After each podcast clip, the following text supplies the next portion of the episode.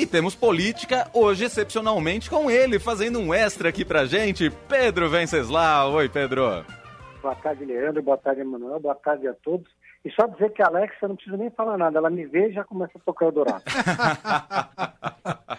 é, então a sua é mais inteligente que as outras, hein, ô Pedro? A minha é... Porque acho que ela gosta também do Eldorado, então ela já deixa ali no, no jeito. Boa. Muito bom. Pedro, vamos começar falando aqui sobre a entrevista de Eduardo Leite, ex-governador do Rio Grande do Sul, né, figura importante aí do PSDB. Hoje deu uma entrevista exclusiva aqui à Rádio Eldorado e disse que está disposto a sair numa chapa com Simone Tebet, hein, Pedro? É, escanteou Dória e, e já está montando uma nova, uma nova chapa aí para as eleições. O que, que você achou da, das revelações de Leite a Eldorado, hein, Pedro? Pois é, foi um furaço do Eldorado o Leite que teve também hoje na, aqui no Estadão, né, visitando a gente. E amanhã sai uma entrevista com ele exclusiva também que nós fizemos com o Leite. E são ecos, né? Ecos da quinta-feira, uma quinta-feira muito agitada. A gente entrou ao vivo aí, é, aqui do Palácio. Aliás, eu estou aqui no Palácio do Bandeirantes nesse momento. O Eduardo Leite é, agora não é mais governador, então está com uma estrutura mais, digamos assim, modesta, mas disposto a viajar ao Brasil, Manuel. E foi o que ele disse. Quando ele colocou ali que ele está disposto a ser candidato a vice, é porque ele está no play, como a gente costuma dizer. O Eduardo Leite disse que é, não considera golpe de forma alguma a tentativa dele continuar nas, nas, disputando, sendo um candidato presidencial do PSDB. Diz que as convenções, do, a Convenção Nacional do PSDB, que vai ser em junho, é superior às prévias, ou seja, a convenção teria o poder de, de, de digamos, cancelar as prévias. Ela tem um poder maior. E o estatuto é meio vago em relação a isso, mas ele adotou esse discurso, mas embora ache que não vai ser necessário chegar a esse ponto, né? que a coisa vai se resolver na política. De qualquer forma, o Eduardo Leite espera, inclusive, Manuel, que receber algum recurso do partido do fundo eleitoral para poder viajar ao Brasil e se colocar como um player, como um nome Nossa. nacional nessa disputa presidencial. Isso aí vai dar briga, vai dar confusão. O João Dória agora já está despachando ali da Avenida Brasil, no segundo dia hoje, o primeiro dia dele, na verdade, hoje despachando lá, hoje vai ser o comitê da sua pré-campanha. O João Dória não está dando sinais de que vai abrir mão da sua pré-candidatura. Então, temos aí um longo caminho até, até a convenção do PSDB e até lá a gente vai ver qual dos dois se coloca com mais viabilidade. Então, do seu turno, o governador Rodrigo Garcia, que já está em pré-campanha, já, já colocou um vídeo nas redes sociais, já está demarcando posição, mostrando as diferenças dele em relação ao Dória, é, tomou posse na semana passada, na sexta-feira passada, no bandejão do Bom Prato. Foi a primeira vez que o governador tomou posse fora da Assembleia Legislativa de São Paulo, sem nenhum do amor.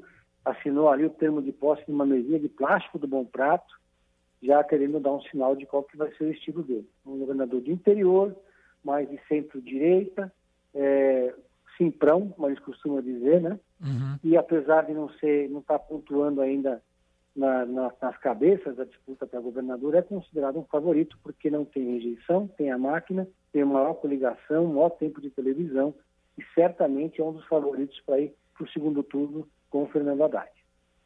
O Pedro, eu queria te ouvir, eu até comentei isso sobre a entrevista do Eduardo Leite, que, claro, tem tudo isso que você destacou, mas, diferentemente de outras eleições, a campanha dessa eleição de 22, em virtude até pelo próprio comportamento do presidente Jair Bolsonaro, é uma campanha que está muito mais antecipada e muito mais colocada, e com necessidade que o bloco esteja mais na rua. Inclusive, se cobra isso até do ex-presidente Lula, que ele esteja mais presente no debate eleitoral. Eu temo que esse, debate, terceira via, qual candidato, é, uma lentidão. Absurda, acreditando que só a campanha pode resolver e viabilizar uma candidatura. Você não acha não que tá, não tá, são seis meses para as eleições? Não precisa um pouquinho mais de pressa para essa definição, não, Pedro?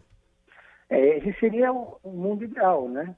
O problema é que os partidos, nenhum dos pré-candidatos demonstra real intenção de abrir mão pra, para o outro pré-candidato. Por outro lado, é, as bancadas dos partidos que têm pré-candidatos à presidência da República, elas resistem muito em abrir a carteira, abrir o cofre. Porque a prioridade de todo mundo nessa eleição, exceto do Bolsonaro e do Lula, é fazer bancada. Né? E o Ciro também. O Ciro está correndo por fora, vai ser candidato. E eu também diria que o, que o Luiz Felipe Dávila do Partido Novo também está lá para marcar posição, sabe que não tem chance de chegar no segundo turno, mas é uma candidatura que precisa existir para botar o novo no play, né? Agora, no caso da Simone Tebet, no caso do PSDB, no caso do União Brasil, que são os três partidos maiores ali dessa, que estão discutindo nomes, eles têm outros interesses em jogo. E não existe candidatura sem dinheiro, né? No caso da Simone, ela cumpre um papel. O papel da Simone é manter a paz no PSDB, no, no MDB. O MDB, no Nordeste, é esquerda, no Sul, é Bolsonaro. Então, um jeito de você manter a paz no partido e deixar cada um cuidando do seu projeto e não se meter nisso é ter um candidato, até onde for possível. O mesmo vale para o União Brasil. Né? E o mesmo vale para outros partidos que estão nessa mesma situação, né? É, que se dividem entre esses um pé em cada canoa. Aí tem um, elemento que a gente tem que falar, Emanuel e, e Leandro, que é o Gilberto Kassab. O Gilberto Kassab tomou o terceiro não e ainda agora está dizendo para buscar o plano D. Ninguém sabe quem. E o plano D tem que ser do PSD, porque já estourou, já foi a janela, não adianta procurar é, alguém fora do PSD. Diz, inclusive, que pode ser o próprio Kassab o candidato a presidente. Porque o Kassab também vive esse mesmo dilema. Ele tem que manter a paz no seu condomínio de poder ali, que é o PSD, que ao sul também é Bolsonaro e no Nordeste também é Lula, deixar cada um fazendo sua campanha um pé em cada canoa para no segundo turno apoiar o Lula.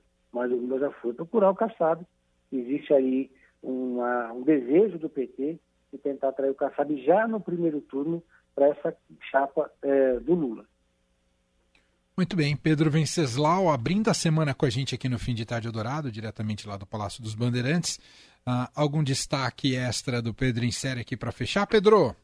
Tenho sim, é um filme que eu assisti com meu filho, que chama Projeto Adam, da Netflix. Eu achei bem legal, bem fofo, para assistir com, um filhote, legal, porque é um filme que ele volta no tempo e encontra a versão dele criança. Então, a grande DR entre o você velho e o você novo, criança, e ao mesmo tempo que ele revisita e vê com outros olhos a relação com os próprios pais. E começa a entender um pouco o lado dos pais. E, então é um filme bastante comovente. Depois ele vira um pouco um filme de ação lá para frente. Então, mas com, com criança é sempre bom ter nave voando, de míssel e tal, né? mas tem esse pano de fundo que eu achei bem legal. Nós dois, eu e o Antônio, gostamos muito do filme. Muito bom. Bela recomendação aqui do Pedro Venceslau, que volta com a gente já amanhã também aqui no Fim de Tarde Dourado. Obrigado, Pedro. Até amanhã. Obrigado. Valeu. valeu. Um abraço a todos.